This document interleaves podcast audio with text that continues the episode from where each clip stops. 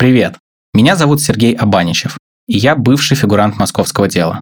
И это подкаст «Без голоса», который мы делаем совместно с сам издатом «Батенька да вы трансформер».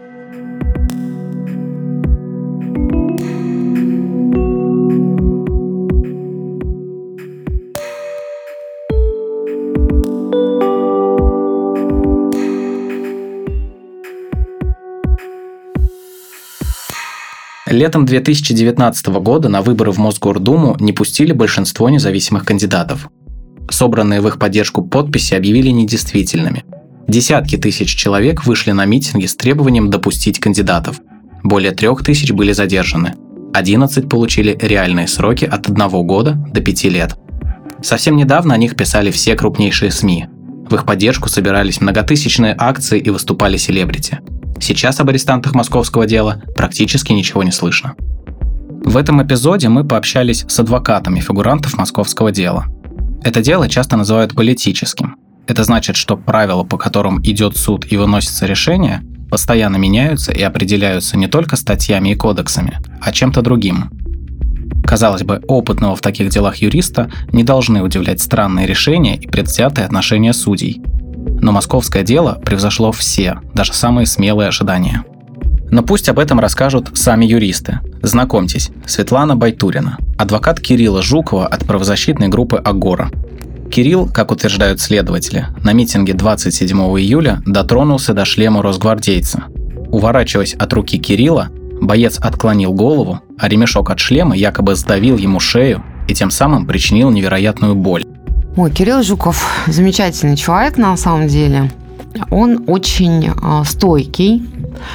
Он, в общем-то, имеет э, свою систему взглядов, то есть свою вот такую индивидуальную. Вот, она у него, у меня такое ощущение, что она не подвержена никаким веяниям. И он никогда ни на что не жалуется. Кирилл в этом смысле, конечно, стойкий оловянный солдатик. Во всех смыслах замечательная личность. Я очень рада, что с ним познакомилась. И очень сильно переживаю по тому поводу, что он у нас сейчас в Нижнем Тагиле в колонии. И как бы постараемся все возможное сделать для того, чтобы это изменить. Кириллу предъявили обвинение. В итоге он был признан виновным в применении насилия неопасного для здоровья по отношению к представителю власти, то есть к сотруднику Росгвардии мы не ожидали. Ни он, ни я.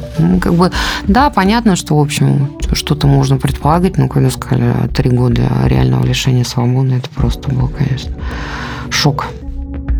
Кстати, со шлемом все не до конца понятно. Светлана уверена, что Кирилл вовсе до него не дотрагивался. К одному из заседаний она вместе с коллегами провела эксперимент с таким же шлемом, как у потерпевшего, и записала это на видео – из записи явно следует, что своим движением Кирилл никак не мог причинить боль потерпевшему разгвардейцу, а тот пресловутый ремешок на его шлеме был не застегнут. Суд отказался рассматривать результат эксперимента. По той же статье, что и Кирилл, был осужден Евгений Коваленко. Мы уже не раз упоминали его в предыдущих выпусках.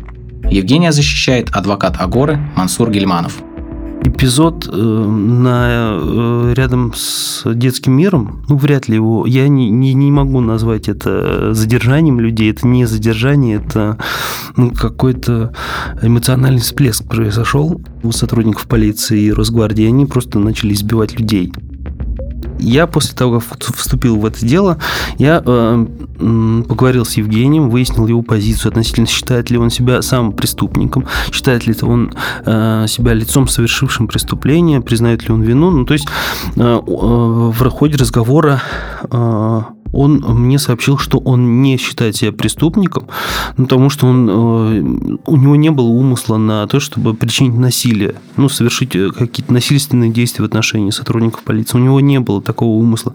Умысел его, его стремление, его ну, внутреннее состояние, э, оно было направлено исключительно на то, чтобы вот прекратить эти действия сотрудников полиции, когда они избивали ну, людей фактически дубинками. А триггером к его действиям послужило вот эту сломанную дубинку о спину э, Бориса Конторовича. Евгений Коваленко стал участником эпизода на Рождественке, о котором мы подробно рассказывали в третьем выпуске нашего подкаста «Протестующие». Евгений увидел, как полицейские начали жестоко избивать попавшегося им на пути Бориса Конторовича и кинул в сторону потасовки алюминиевый мусорный бак. Как потом говорил Коваленко, он сделал это для того, чтобы остановить насилие и отвлечь силовиков. Несмотря на то, что урна ни в кого не попала, Евгений Коваленко получил три с половиной года колонии.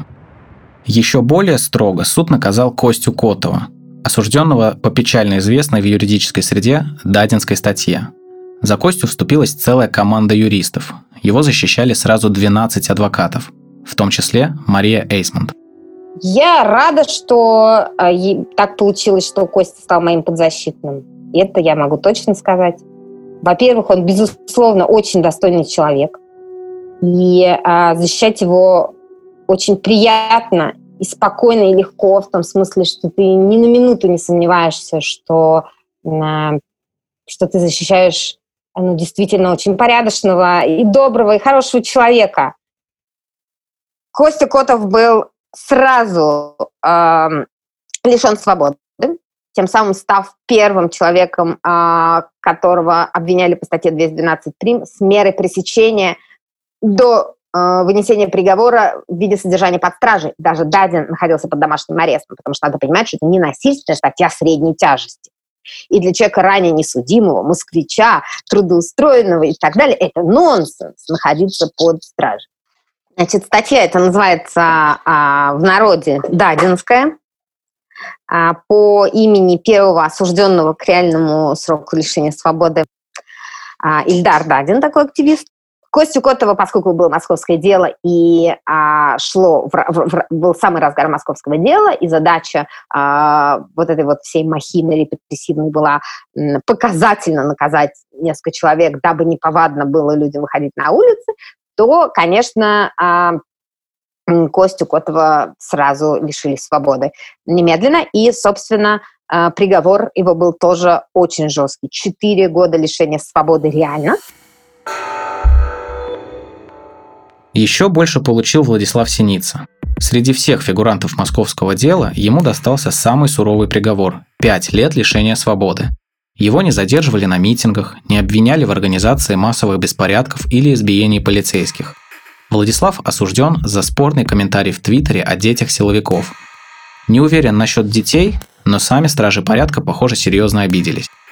Когда суд пересматривал приговор другого фигуранта московского дела, Павла Устинова, директор Росгвардии Виктор Золотов сказал, что перекинул бы три с половиной года, к которым изначально приговорили Устинова, Синица. Вот что говорит о деле Владислава его адвокат Денис Тихонов. А его позиция такая, что если люди хотят быть услышанным, они должны быть услышанным. Если им затыкают рот, это незаконно. Ну, соответственно, это неправильно, и об этом должны знать все. Ну, за это он, собственно, и поплатился. Часть 2 статьи 282 пункта это такая в нашей стране очень такая эфемерная конструкция, по которой можно обвинить сейчас, я так понимаю, практически любого. Это угроза применения насилия, в данном случае к группе лиц. И наше государство решило, что эта группа лиц – это дети сотрудников Росгвардии, как это выяснилось, социальные группы у нас теперь. Государство считает, что сотрудники Росгвардии – это незащищенные люди, такие как инвалиды, может быть, сексуальные меньшинства, еще какие-то, и они нуждаются в особой, к причислению к особой социальной группе, которая нужна, нужна, нуждается в особой защите. Вот, это, конечно, категорически неправильно. И в этом плане это дело уникально. Всех обвиняемых по статье, которую упомянул Денис, в России официально называют экстремистами. Чтобы получить такой громкий титул в Европе или США, мало написать твит. Нужно сделать что-то большее. Например, нелегально хранить оружие, распространять экстремистскую литературу или готовить теракт. В то время как у Владислава Синицы, ну, нужно понимать, у него абсолютно ничего не нашли. Ну, вот в плане того, что у него все изъяли, и он сам все выдал, что самое интересное. То есть обычно как, да, когда, допустим, по делам там различных, там, не знаю, наркотиков, человека, когда хватает полиция, он старается уничтожить там средства связи, там, скрыть какие-то. Владислав же сам сообщил всем пароль от телефонов, то есть они свободный доступ имели, и там ничего нет. То есть, как бы, да, там мемчики с котиками, понятно. Вот, но по большому счету, не то, что по большому счету, но абсолютно ничего. А, соответственно, подняли его банковскую историю, потому что, я так понимаю, наши доблестные сотрудники трехбуквенные полагали, что он имеет какие-то источники финансирования. А, соответственно, тоже ничего, ничего этого у него нет. То есть никакого бэкграунда. Человек просто взял два пауэрбанка iPhone и пошел освещать события. И за это был жесточайшим образом просто казнен. Даже не наказан, а просто казнен. Дело Кости Котова расследовали не менее причудливым образом. Его адвокат Мария Эйсмонт особенно запомнила один случай в Следственном комитете.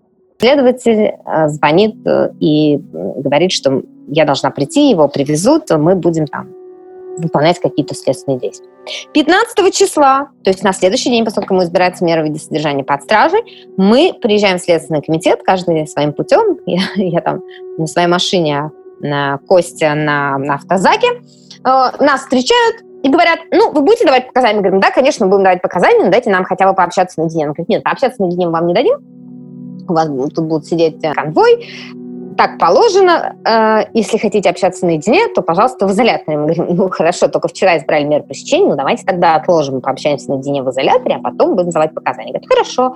Ну, сейчас одну секундочку. Может быть, э, вам кофе?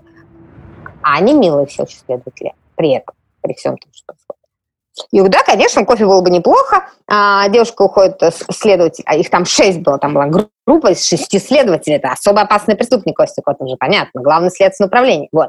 Она уходит за кофе, возвращается, чуть его не роняет это кофе с большими глазами, говорит, вы не поверите, но мы закончили расследование дела. Мы говорим, как, серьезно? Он говорит, да, и вам нужно ознакомиться с делом. Там четыре тома уже было такое ощущение, что сейчас они прибегут и скажут, вы знаете, конечно, это очень смешно, вот вам еще кофеек, но мы решили, что ваше дело будет рассматривать тройка, вас ждут в подвале.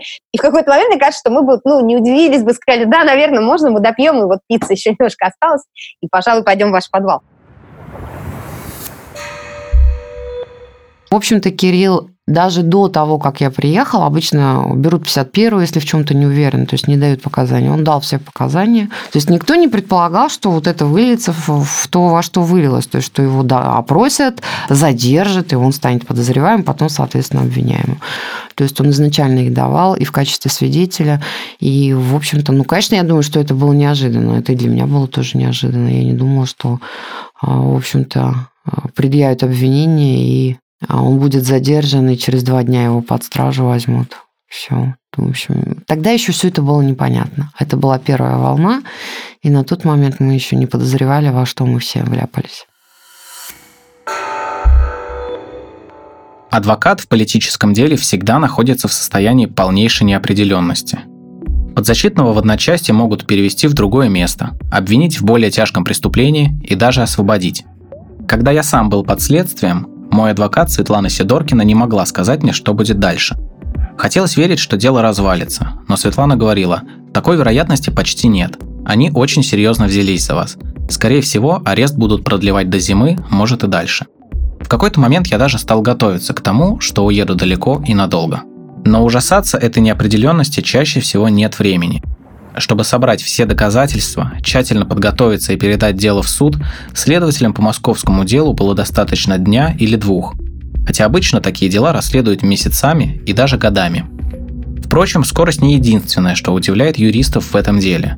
Например, вот так собирали доказательства по делу Владислава Синицы – Сбор доказательств, э, ну, грубо говоря, происходил следующим образом. Сидит следователь, вокруг него специально обученные сотрудники на машинах с черными номерами в фордах тонированных, которые развозят нужных им людей, просто их берут и привозят, знаете, вот когда... И вот таким образом расследовалось дело. У нас э, звенящие центральные каналы э, четко обозначили его, что вот он гражданин, смотрите, он кушает детей. Ну, согласитесь, что говорить о том, что ребенок, э, ну, применить насилие в отношении любого ребенка, ну, это, мягко говоря, для любого человека, даже там, я не знаю, законченного террориста, ну, несколько неэтично. Все на него накинулись, а потому что основная масса, она верит вечерним нашим э, ведущим и никакой критической оценки этим сведениям не дает. Ведь никто из них не заглянул в дело, не посмотрел, почему Владислав сказал то или иное, в каком контексте он это сказал. Равно как и этот контекст проигнорирован был судом, что самое страшное. А дальше, э, именно в суде, если говорить о суде, с точки зрения формального соблюдения процесса, да, ну это, грубо говоря, вся чайная церемония была идеальна меня сняли, сняли по-моему, максимальное количество вопросов вообще, которые вот есть. И не только я, там были и другие адвокаты, которые я смотрел, тоже трансляции Митяс. Ну, у меня, по-моему, это просто был э, трэш. Это как... У меня сняли примерно 90 вопросов, связанных с жестоким обращением, ну, то есть связанных с действием полиции, с порядком применения силы. У меня вопросы были, они связаны... Я задавал вопрос Терещенко, да, потерпевшему. В тот момент, когда его толкал, толкнул Коваленко, он стягивал за волосы э, человека со ступеней. Э, мне было, то есть, интересно выяснить причину, как вообще, ну, как происходило взаимодействие вот с человеком, которого он стягивал за волос.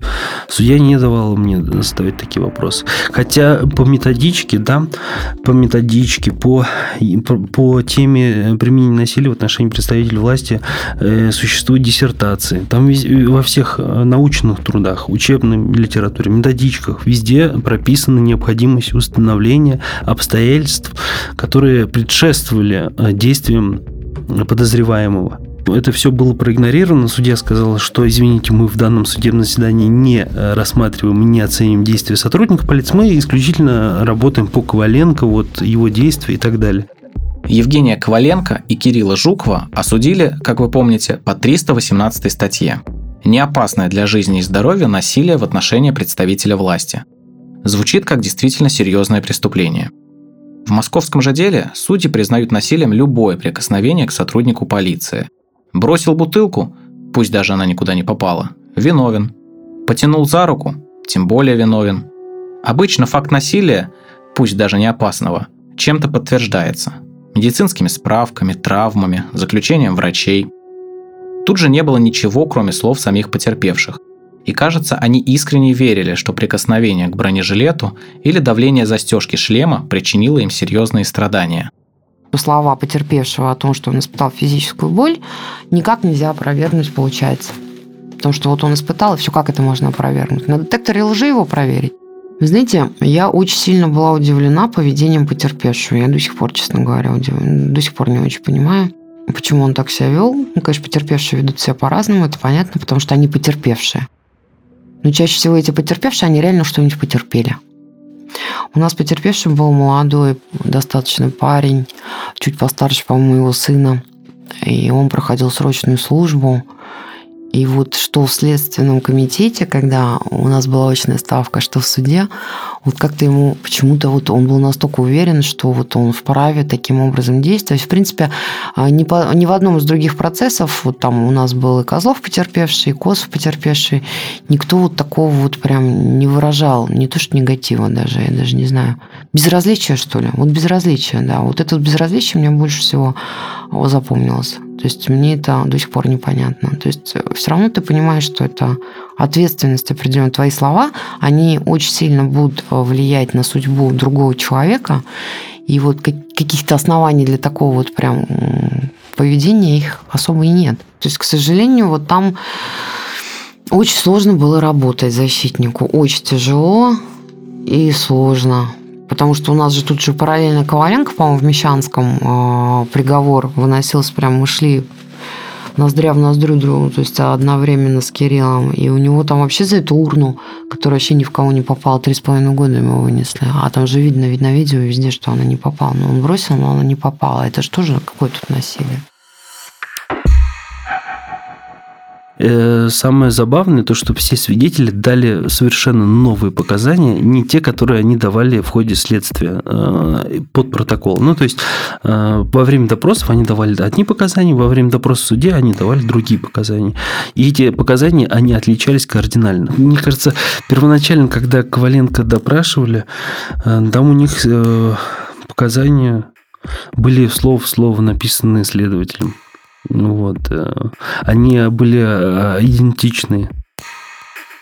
Ну, если бы они дали такие же показания в суде, но это выглядело бы так, что... Ну, как э, человек, как может сотрудник полиции, да любой человек прийти в суд и дать слово в слово показания такие же, как и у других там пяти свидетелей. Этого быть не может. И с учетом этих показаний нам обя... суд обязан был предоставить время для подготовки к выступлению адвоката и подзащитного в прениях. Этого сделано не было. Я просил судью, пожалуйста, отложите. Ну, я могу... А судья иронично мне отвечал, ну, я могу вам предложить, э, ну, 20 минут. Я говорю, ну, как же так? Типа, отложите, потому что, ну, это, это недостаточно. Отложите. 30 минут. Ну, то есть, э, какой-то торг, я не согласен, ну, отложите. Нет, 30 минут, все, все выйти из зала. И 30 минут на прение. Ну, так, так, так оно не работает, так не должно быть. Так не должно быть. Вот так я бы сформулировал свои впечатления о том, как судили фигурантов московского дела. Когда меня освободили, я старался ходить на суды к другим ребятам.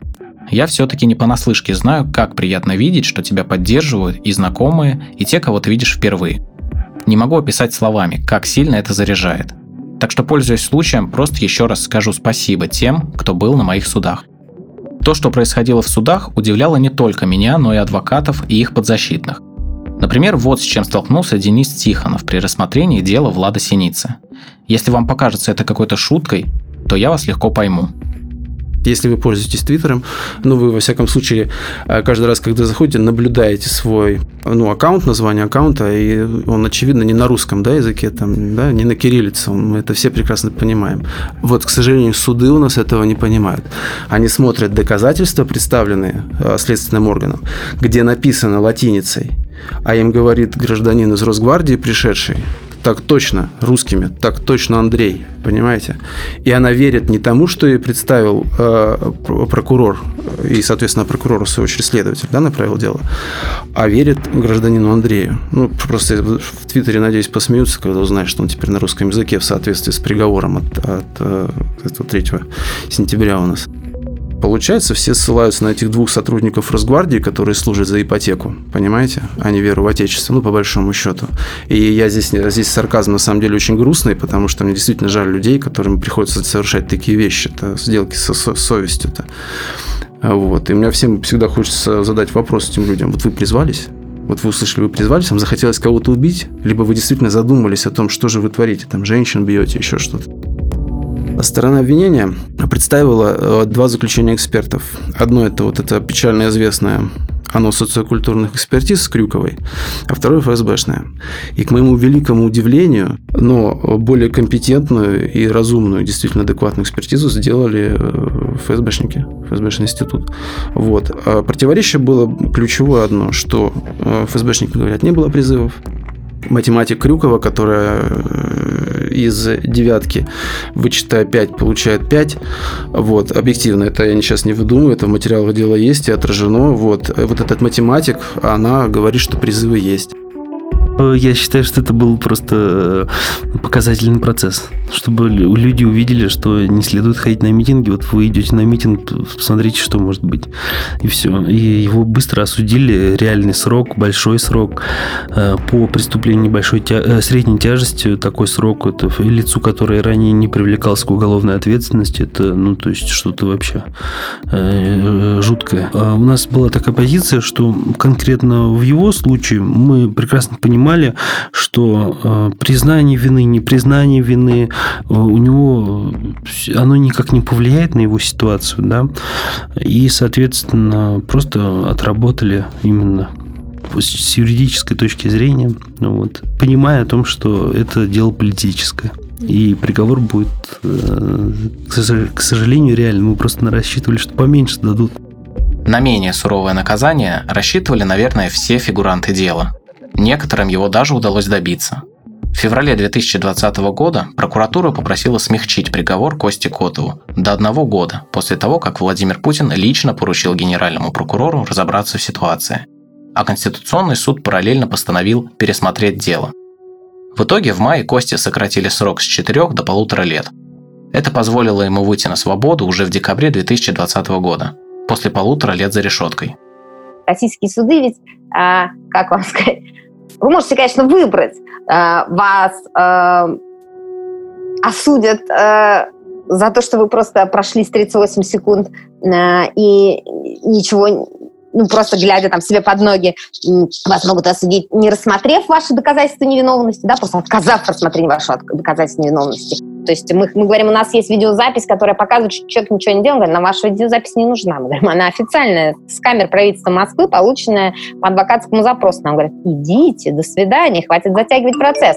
Это, собственно, видеозапись с камеры наблюдения Департамента информационных технологий правительства Москвы, с которой видно, что 10 августа 2019 года Константин Котов выходит из подземного перехода станции метро Китай-город и проходит несколько метров а, по скверу около памятника героям, гренадерам героям Плевны, после чего к нему бросаются сотрудники полиции, его задерживают. Он идет один, смотрит все под ноги, и, собственно, весь этот проход занимает, по-моему, 38 секунд, мы считали. 38 секунд и несколько лет колонии. Если бы существовала книга уголовных антирекордов, дело Кости Котова точно бы в нее вошло. Как, наверное, и все московское дело. В моем случае единственным доказательством вины тоже стала видеозапись ужасного качества, которую сами сотрудники сделали на митинге. Если хотите, то посмотрите на ютубе. Вентилова на Тверской, часть 1. Первая минута, десятая секунда. Определить, что на этом видео я, достоверно не смогла даже фотоэкспертиза. В заключении экспертов было дословно сказано Сергей Абаничев и лицо на видео вероятнее всего один человек. И за это я мог получить от 3 до 8 лет лишения свободы.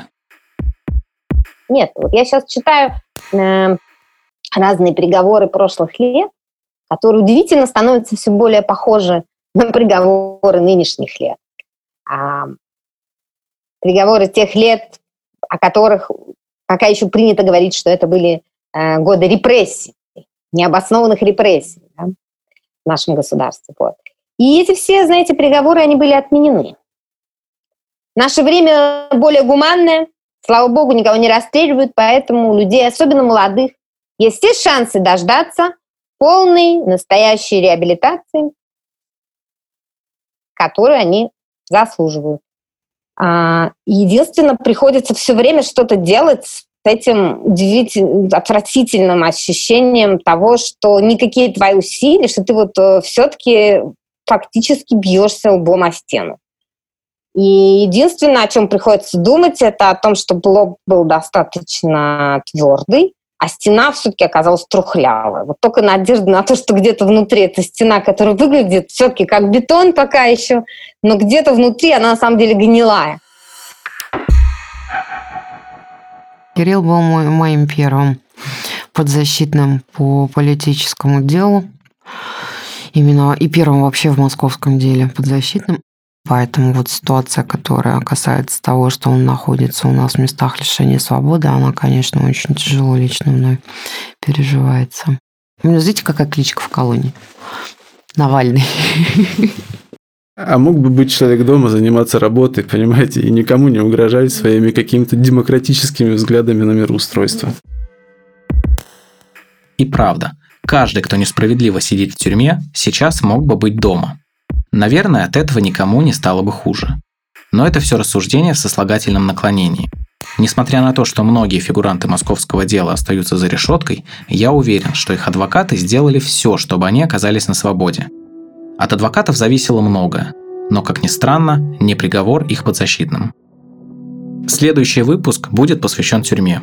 Или, иначе говоря, колонии и тем, кто пытается облегчить жизнь арестантов в заключении. Это волонтеры, друзья, и все, кто из-за московского дела побывал в тюрьме в качестве гостя. Кто-то расскажет по-настоящему ободряющие истории, а кто-то жуткие, о пытках близкого человека. Если прямо сейчас вы хотите помочь фигурантам московского дела, узнайте, как это сделать на сайте дело212.ру или по ссылке в описании этого подкаста.